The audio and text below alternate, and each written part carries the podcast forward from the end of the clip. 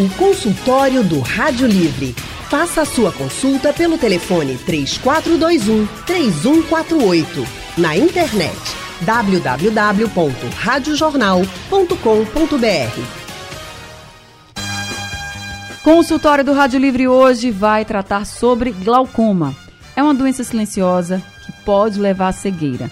Segundo a OMS, a Organização Mundial de Saúde, estima-se que 80 milhões de pessoas no mundo tenham glaucoma. E glaucoma, gente, é a segunda maior causa de cegueira, atrás somente da catarata. Para falar sobre glaucoma aqui no consultório, nós estamos recebendo dois médicos oftalmologistas. Dr. Michel Bittencourt, que é membro da Sociedade Brasileira de Glaucoma e vice-coordenador do Departamento de Glaucoma do ROPE.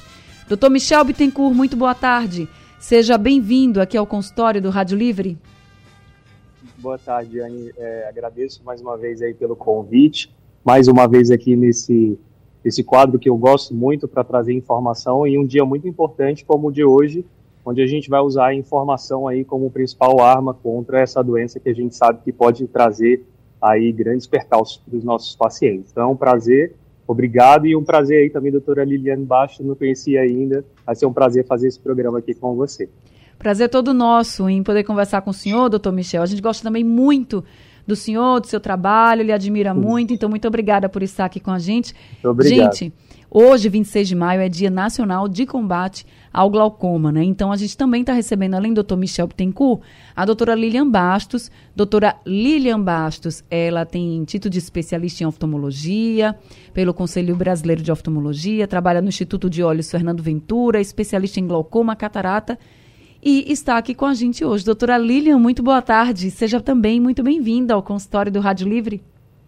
Boa tarde, Anne. Agradeço mais uma vez também o convite de vocês. E é muito bom a gente estar tá aqui para conversar né, sobre uma doença que muita gente tem dúvida, né, e às vezes desconhece o real sentido, né, e não sabe que realmente cega sem sentir. E a gente está aqui para esclarecer justamente o, as dúvidas do, dos ouvintes. Doutora Lilian, outra querida aqui do nosso consultório. Muito obrigada, viu, doutora Lilian, por ter encontrado aí esse espacinho na sua agenda e vindo aqui para o consultório para conversar com a gente. E eu quero convidar também todos os nossos ouvintes a participarem. Vocês têm dúvidas sobre glaucoma? Mandem para a gente pelo nosso WhatsApp 99147 8520. É o número do WhatsApp da Rádio Jornal para vocês participarem aqui com a gente, mandando suas dúvidas, suas perguntas. Já vou começar aqui com o Dr. Michel. Dr. Michel, segundo a OMS, quando ela coloca aí essa estimativa de 80 milhões de pessoas no mundo que tenham glaucoma, ela diz também que metade dessas pessoas ainda nem sabem que tem a doença. Então, eu queria que o senhor começasse falando sobre o que realmente dificulta o diagnóstico. Perfeito. Acho ótimo a gente começar com isso, porque o diagnóstico é o primeiro passo para uma progressão é, de sucesso em relação a essa questão do acompanhamento, né? Uh, a nível Brasil, a gente fala aí de 1,5 milhões e 2,5 milhões de pessoas ao todo, mas uh, tendo quase um milhão de pessoas ainda não diagnosticadas.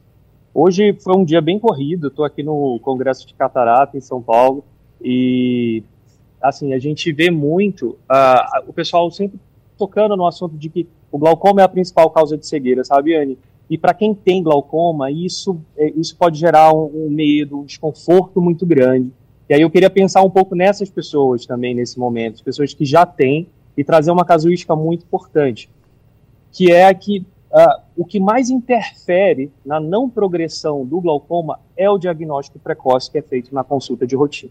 É o momento em que o, o médico olha o fundo do olho, olha o nervo óptico, afere a pressão, e isso é feito em todas as consultas. Então, o simples fato de você ir ao oftalmologista, você já está aí combatendo a doença de uma forma geral. E para essas pessoas que já têm o glaucoma, quando a gente fala muito dessa questão da perda visual irreversível, eu queria trazer o dado de que as pessoas que mais é, sofrem com isso são as pessoas que não aderem ao tratamento.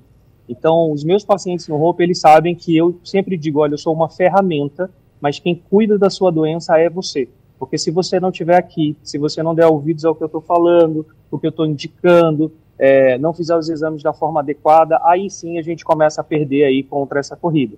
O grande desafio do médico não é a cura, o desafio do médico é você retardar a evolução uh, de evolução desse paciente a tal ponto que ele realmente consiga viver toda a vida sem ter sintoma. Então, a gente quer hoje aqui no Dia uh, Nacional de Combate ao Glaucoma estar tá trazendo essa, esse risco grande que os pacientes têm, mas também quer acalmar um pouco o coração dos pacientes que já têm, dizendo que hoje a gente tem muitas armas para lutar contra o glaucoma, e você engajando no tratamento, engajando no acompanhamento, aí a gente torce, e a grande maioria dos nossos casos são pacientes que não evoluem para essa perda. É, e aí, isso, eu acho que é um ponto importante aí, a gente está tá levantando isso, mas também acalmando o pessoal. Claro, e inclusive, vamos já começar por aí mesmo. Quando tem o diagnóstico de glaucoma, qual é o tratamento que se começa? Se você observa, não, tá. a pessoa realmente tem glaucoma, o que, que tem que ser feito? Sim, é, como eu falei, uh, o glaucoma. Eu tô aqui, por que, que o Michel está no, no, no, no, congresso de catarata nesse momento, por exemplo, que não tem nada a ver com glaucoma? É que eu faço muito mais cirurgia de catarata, inclusive, que cirurgia de glaucoma. Por quê? Porque a primeira coisa que a gente tem que identificar é a causa do glaucoma. Então, essa causa do glaucoma é um glaucoma de ângulo fechado, por exemplo, secundário é uma catarata que está aumentando, é um glaucoma de ângulo aberto, que é o subtipo mais comum que existe é, a nível mundial. Então, quando a gente vai fazer tratamento, primeiro a gente tem que estadiar e alocar esse glaucoma dentro aí da sua característica. De uma forma geral, todos os glaucomas, exceto o glaucoma de pressão normal, eles vão apresentar uma dificuldade no fluxo do líquido que tem dentro do olho. Eu falo para meus pacientes que é como se você imaginasse uma piscina, onde nessa piscina a gente tem um ralo. Algumas pessoas vão ter esse ralo entupido, que é o glaucoma de, de ângulo aberto. Algumas pessoas vão ter esse ralo pequeno pequeno. Então, esse, para esse caso, a gente vai ter que fazer alguma medida anatômica, como um laser, uma cirurgia de catarata. Quem tem um entupido, fazer, às vezes, é, também um laser para tentar desobstruir isso. Então, o tratamento, ele é personalizado, sabe, Aninha? Não consigo lhe dar uma resposta assim tão direta, porque vai depender muito. Mas o tratamento mais comum, se a gente pegar de todos, é o uso dos colírios. Então, o uso dos colírios, a gente pegar aí a, grande maioria dos pacientes com glaucoma no Brasil, eu vou dizer que cerca de 95% estão usando colírio. Quando o colírio não é suficiente, aí a gente parte para a cirurgia, e aí a cirurgia é um leque imenso de possibilidades e opções que vão ter como definidores o tipo e o estágio. E aí a gente realmente começa a personalizar o tratamento como um todo. Tá certo. Vamos colocar aqui a doutora Lilian também nessa nossa conversa. O doutor Michel já falou até de alguns tipos de glaucoma. Glaucoma, ele atinge o nervo óptico da visão, é isso, doutora Lilian? Exatamente. Quando o aumento da pressão, por essa dificuldade né, de drenagem do líquido do olho, como o Michel falou anteriormente, vai danificando as fibras que a gente tem no nervo do olho. É, eu costumo, de uma forma didática, como o Michel falou sobre o ralo, eu costumo falar para os pacientes que o nervo do olho é como se fosse o fio da televisão que conecta na energia, né? A gente tem a nosso, nosso globo ocular, que seria a televisão em si, o nervo óptico, que seria o fiozinho, e a tomada, que é o nosso cérebro. Né? Então, a gente tem que captar a imagem pelo nosso olho e transferir a imagem para o nosso cérebro através do nervo óptico, né?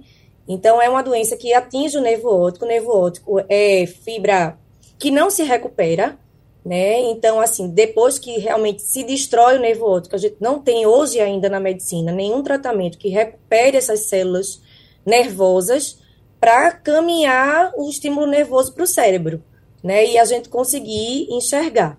Né? E o controle né, do glaucoma realmente é diminuindo a pressão.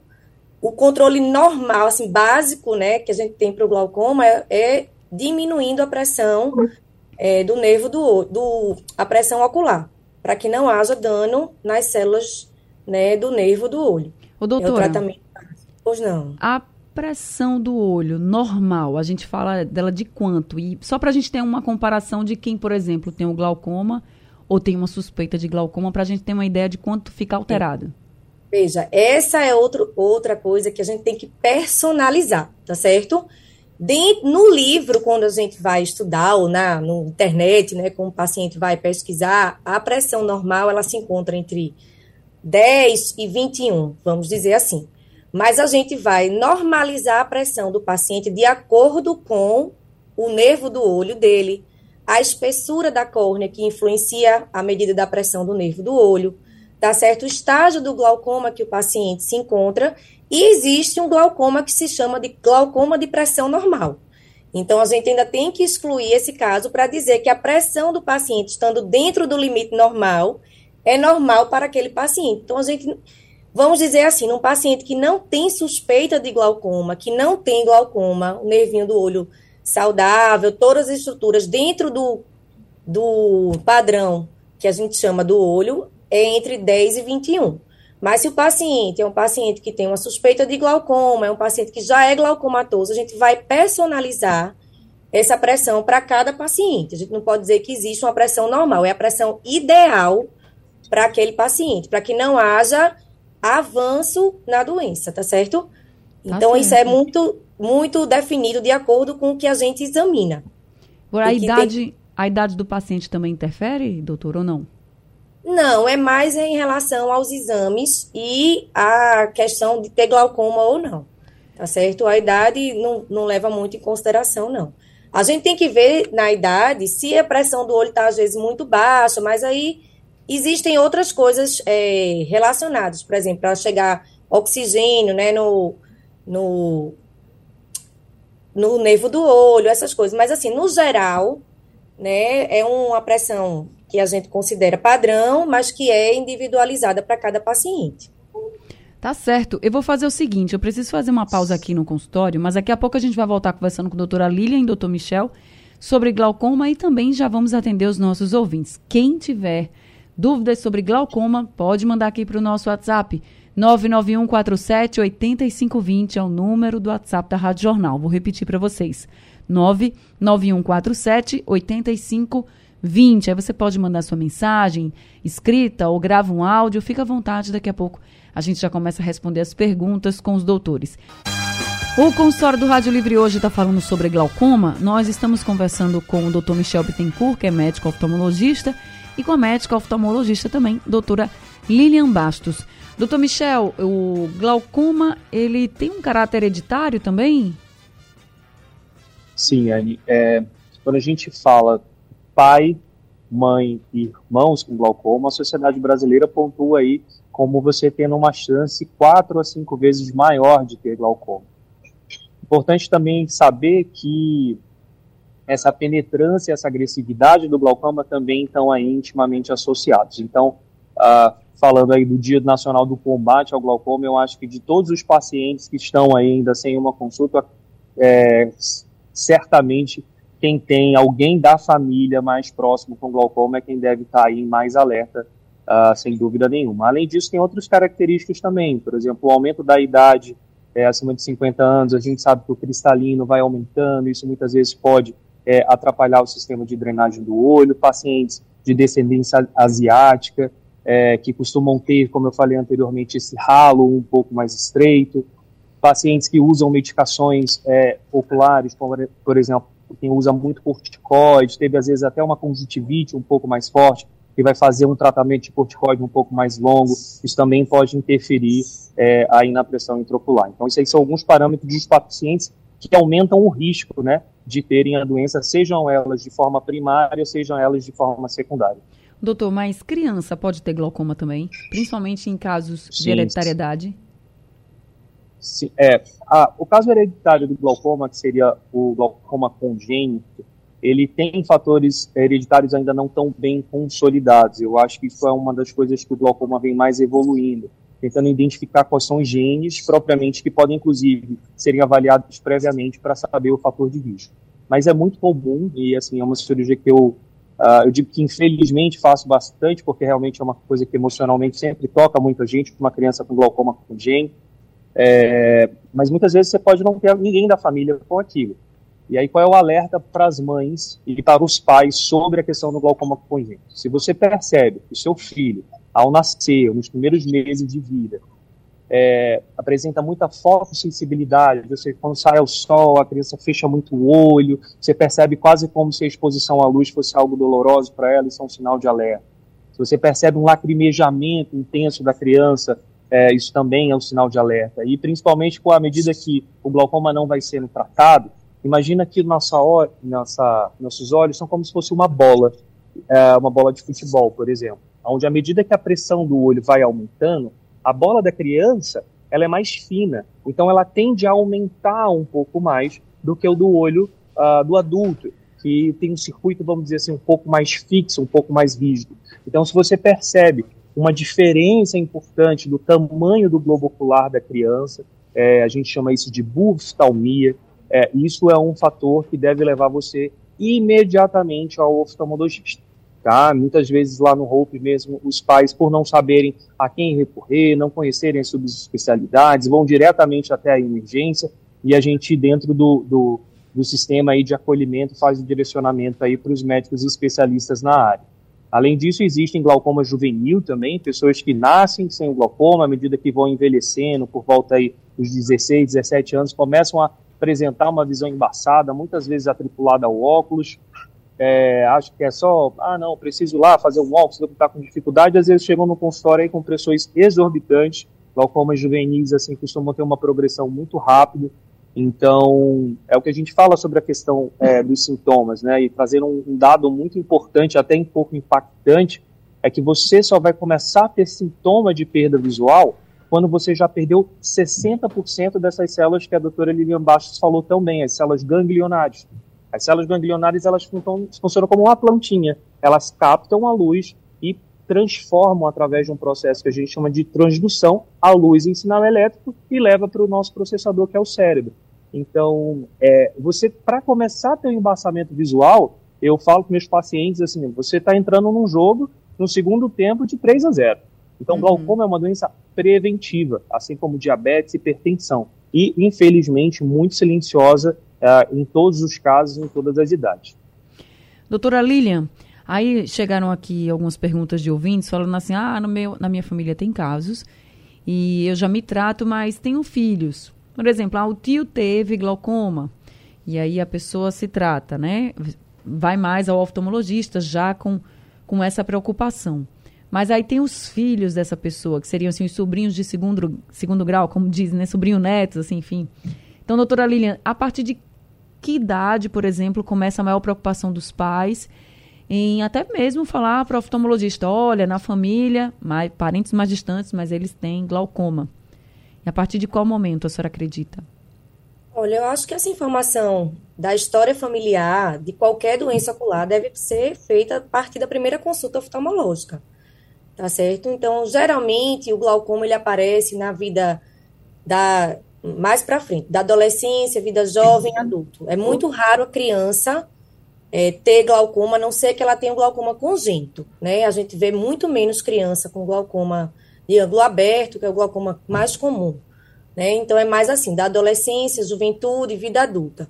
Mas desde sempre é bom a gente obter essa informação durante a consulta do paciente, porque a gente já vai olhar o nervo do olho com outros olhos. Às vezes é importante a gente documentar mesmo que o paciente seja criança, a gente documentar aquela, fazer uma foto do nervo do olho para comparar com os, as próximas consultas que a gente for ter do paciente, se está tendo alguma progressão daquela escavação, que é o buraquinho no centro do nervo do olho, que faz a gente suspeitar de glaucoma, que está perdendo fibra nervosa.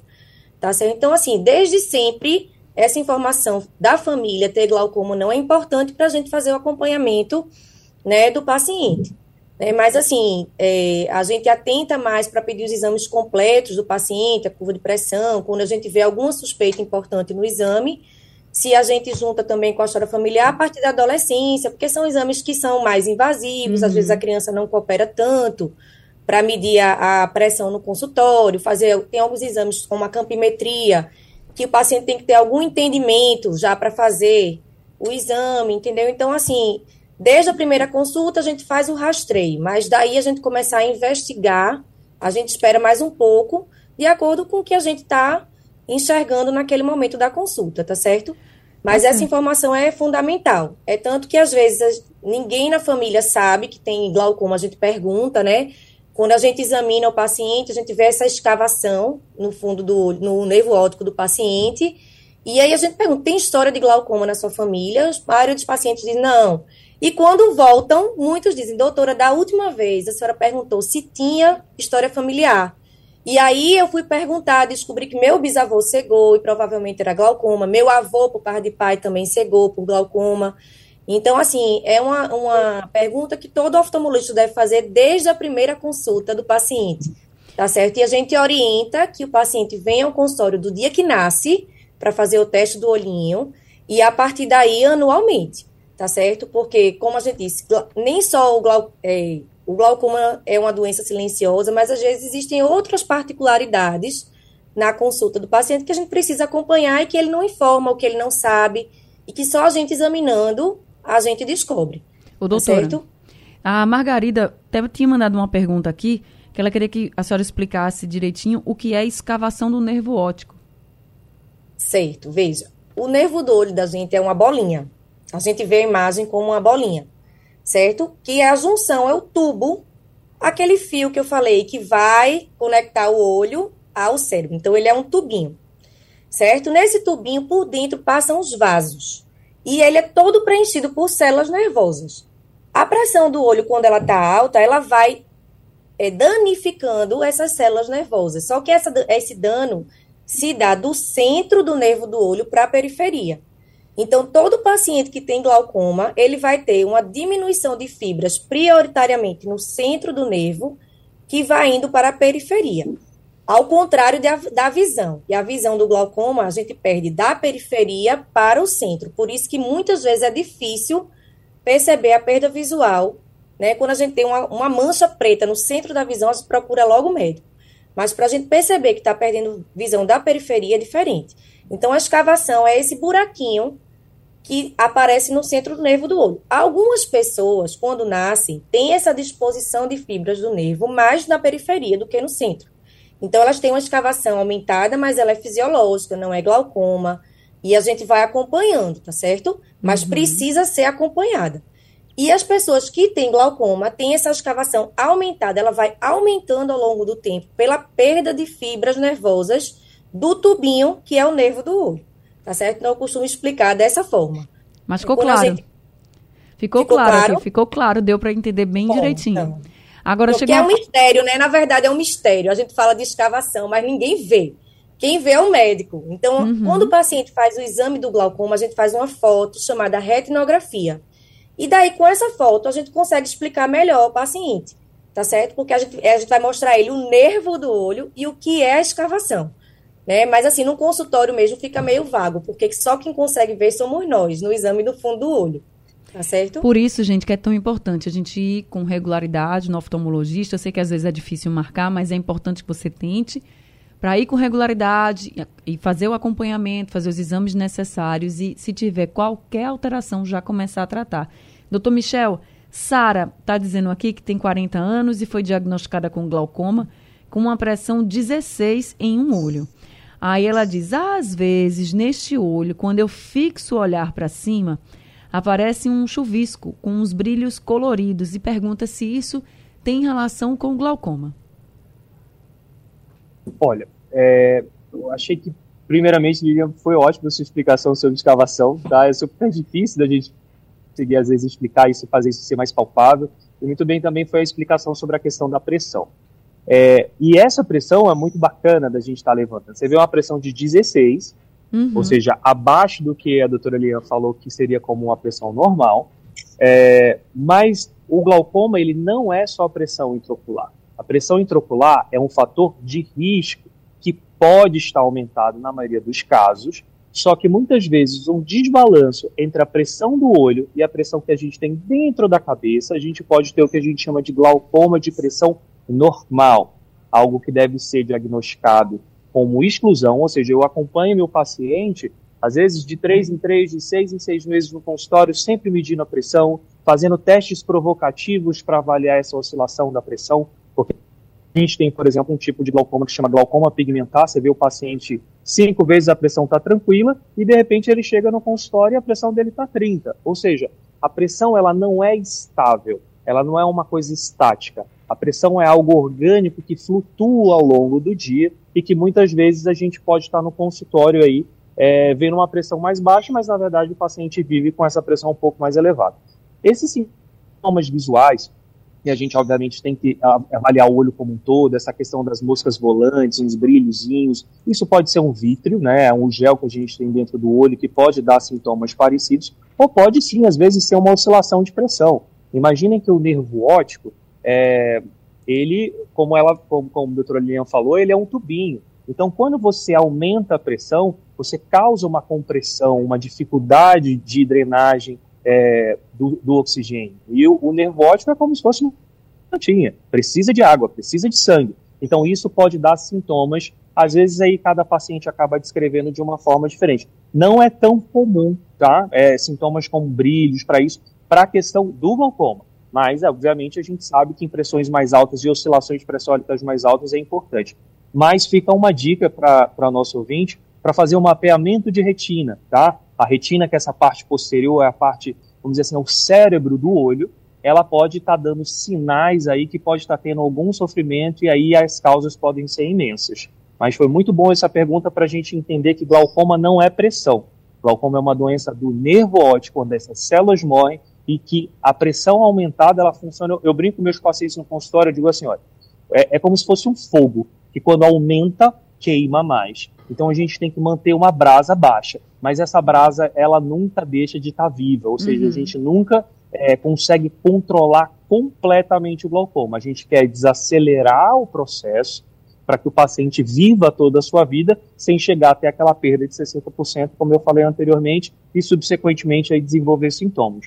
Mas muito bom esse caso para a gente entender a amplitude do glaucoma, até né, porque Lilian, a gente tem pelo menos 12 anos de formação aí até poder se chamar é, é, de glaucomatólogo, então você veio estudando basicamente uma doença só, uma doença que, como eu falei, muitas vezes associada com outras doenças, principalmente a catarata, mas é, é uma coisa muito mais personalizada. Eu acho que isso que é o, o grande, a beleza do glaucoma é que você tem que tratar cada paciente de uma forma individual. Não existe uma receita de bolo. A gente realmente tem que ver o paciente como um todo, desde hábitos de vida, medicações, idade, é história familiar. Colírio, né? Então, Às vezes os exato. são os mesmos, mas cada paciente responde. Cada paciente responde de uma forma. forma. Né? Porque hoje em dia então, já sabe essa... geneticamente alguns pacientes respondem bem a alguns colírios e outros não.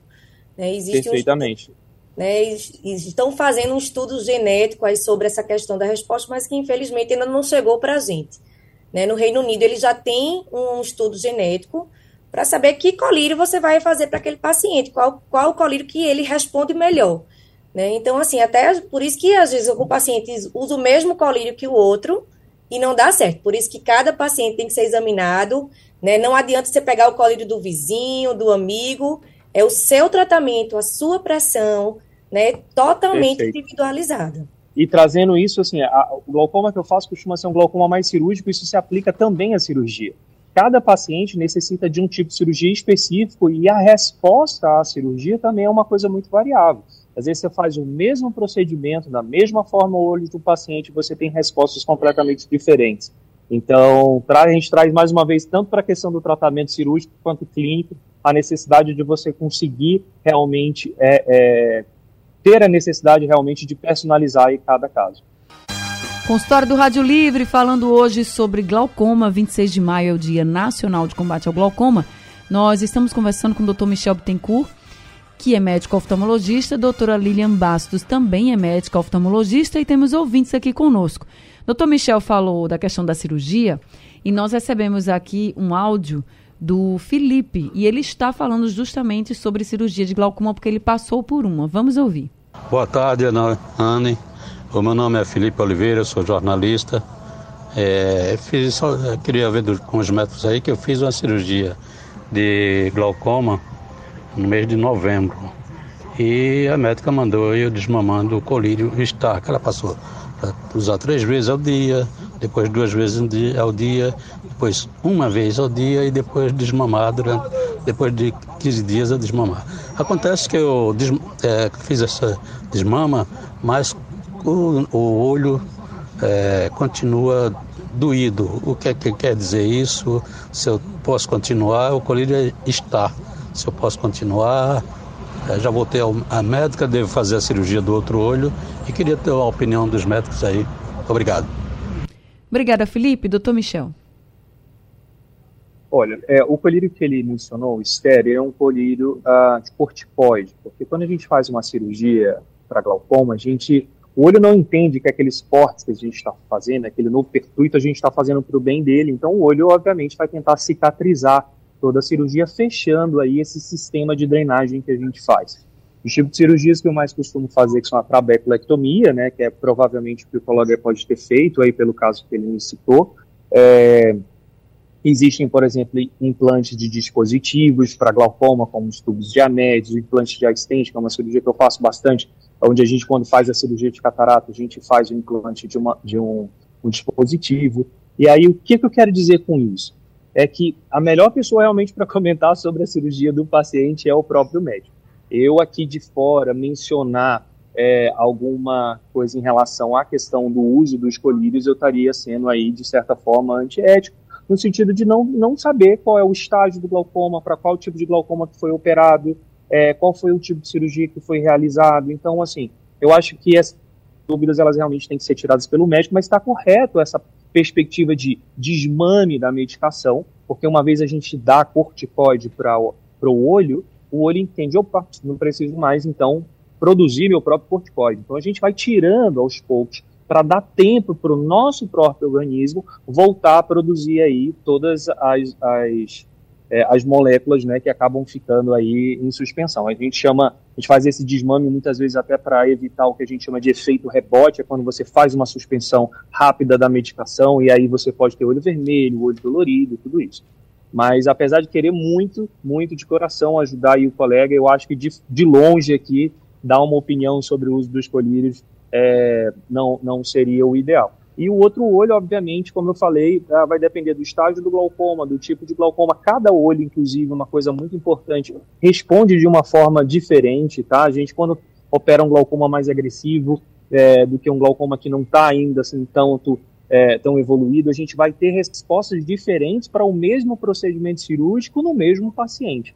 Então, eu acho que eu bato mais uma vez na tecla da questão da personalização. É você realmente tratar cada caso de forma individual e só posso aí mandar o, o, um abraço para o nosso ouvinte e dizer que a gente está torcendo aqui para que ele tenha a melhor evolução possível. Mas hoje ajudou muito mesmo, viu, doutor Michel? Só em falar assim, ah, o procedimento é esse, essa questão do desmame do colírio já deixa também, eu tenho certeza, o nosso ouvinte mais tranquilo.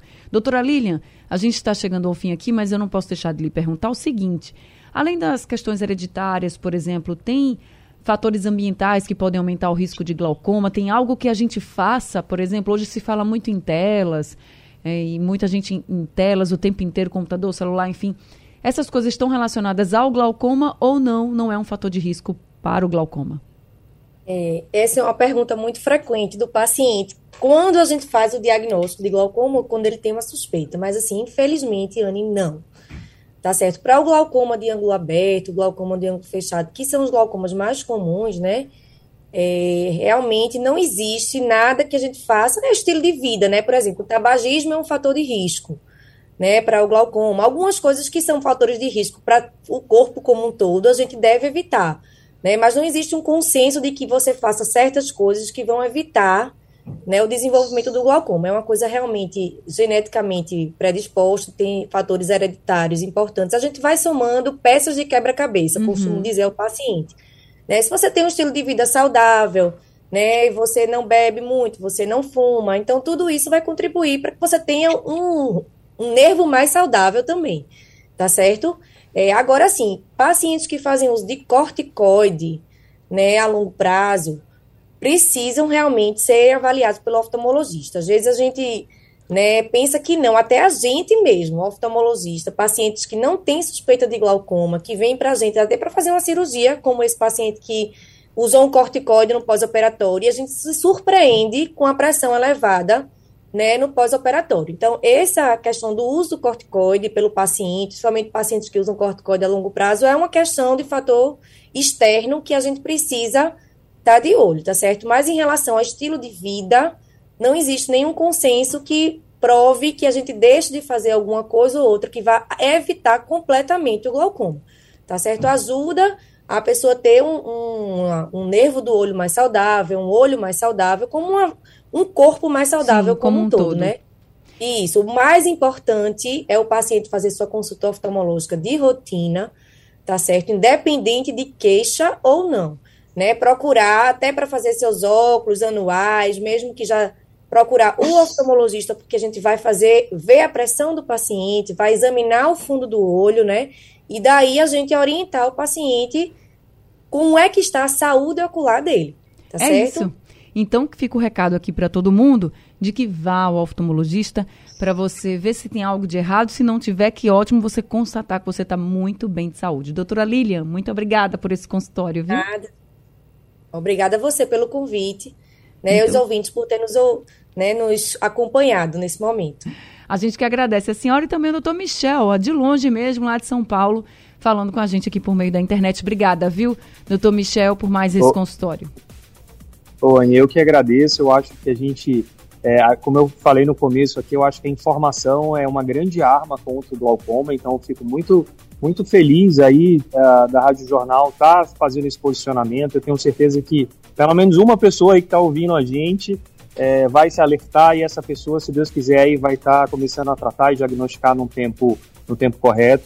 Achei muito bom essa discussão com a doutora Lilian Bastos, até acrescentando essa questão do corticoide também, muito cuidado nos extremos, tá? Crianças usando corticoide e idosos usando corticoides tendem a responder mais, e existem várias outras medicações que podem induzir também a questão do glaucoma, isso para dar um senso de amplitude, é, de como o glaucoma realmente é complexo, e por isso só o médico oftalmologista está está, está preparado para fazer o diagnóstico e acompanhamento do glaucoma. É muito importante que os pacientes não confundam, que às vezes eles fazem óculos com pessoas que não são oftalmologistas. E essas pessoas não estão preparadas para fazer esse diagnóstico. Então, às vezes, ah, eu faço óculos há 10 anos, mas não é um médico. E aí esses 10 anos você está correndo risco e muitas vezes quando a doença progride, é, infelizmente aí a gente acaba se arrependendo. Então, fico muito feliz, muito honrado pelo convite, é sempre um prazer estar aqui com vocês. A gente aqui agradece, doutor Michel, ficou alerta aí para todo mundo. Obrigada, doutor Michel, doutora Lilian, sejam sempre muito bem-vindos aqui. Obrigada a todos os ouvintes também. Consultório do Rádio Livre chegando ao fim hoje, o Rádio Livre de hoje também. A produção é de Gabriela Bento, trabalhos técnicos de Edilson Lima, Elivelton Henrique e eu de Soares. No apoio Valmelo, a coordenação de jornalismo é de Vitor Tavares e a direção é de Mônica Carvalho. Sugestão ou comentário sobre o programa que você acaba de ouvir, envie para o nosso WhatsApp 99147 8520.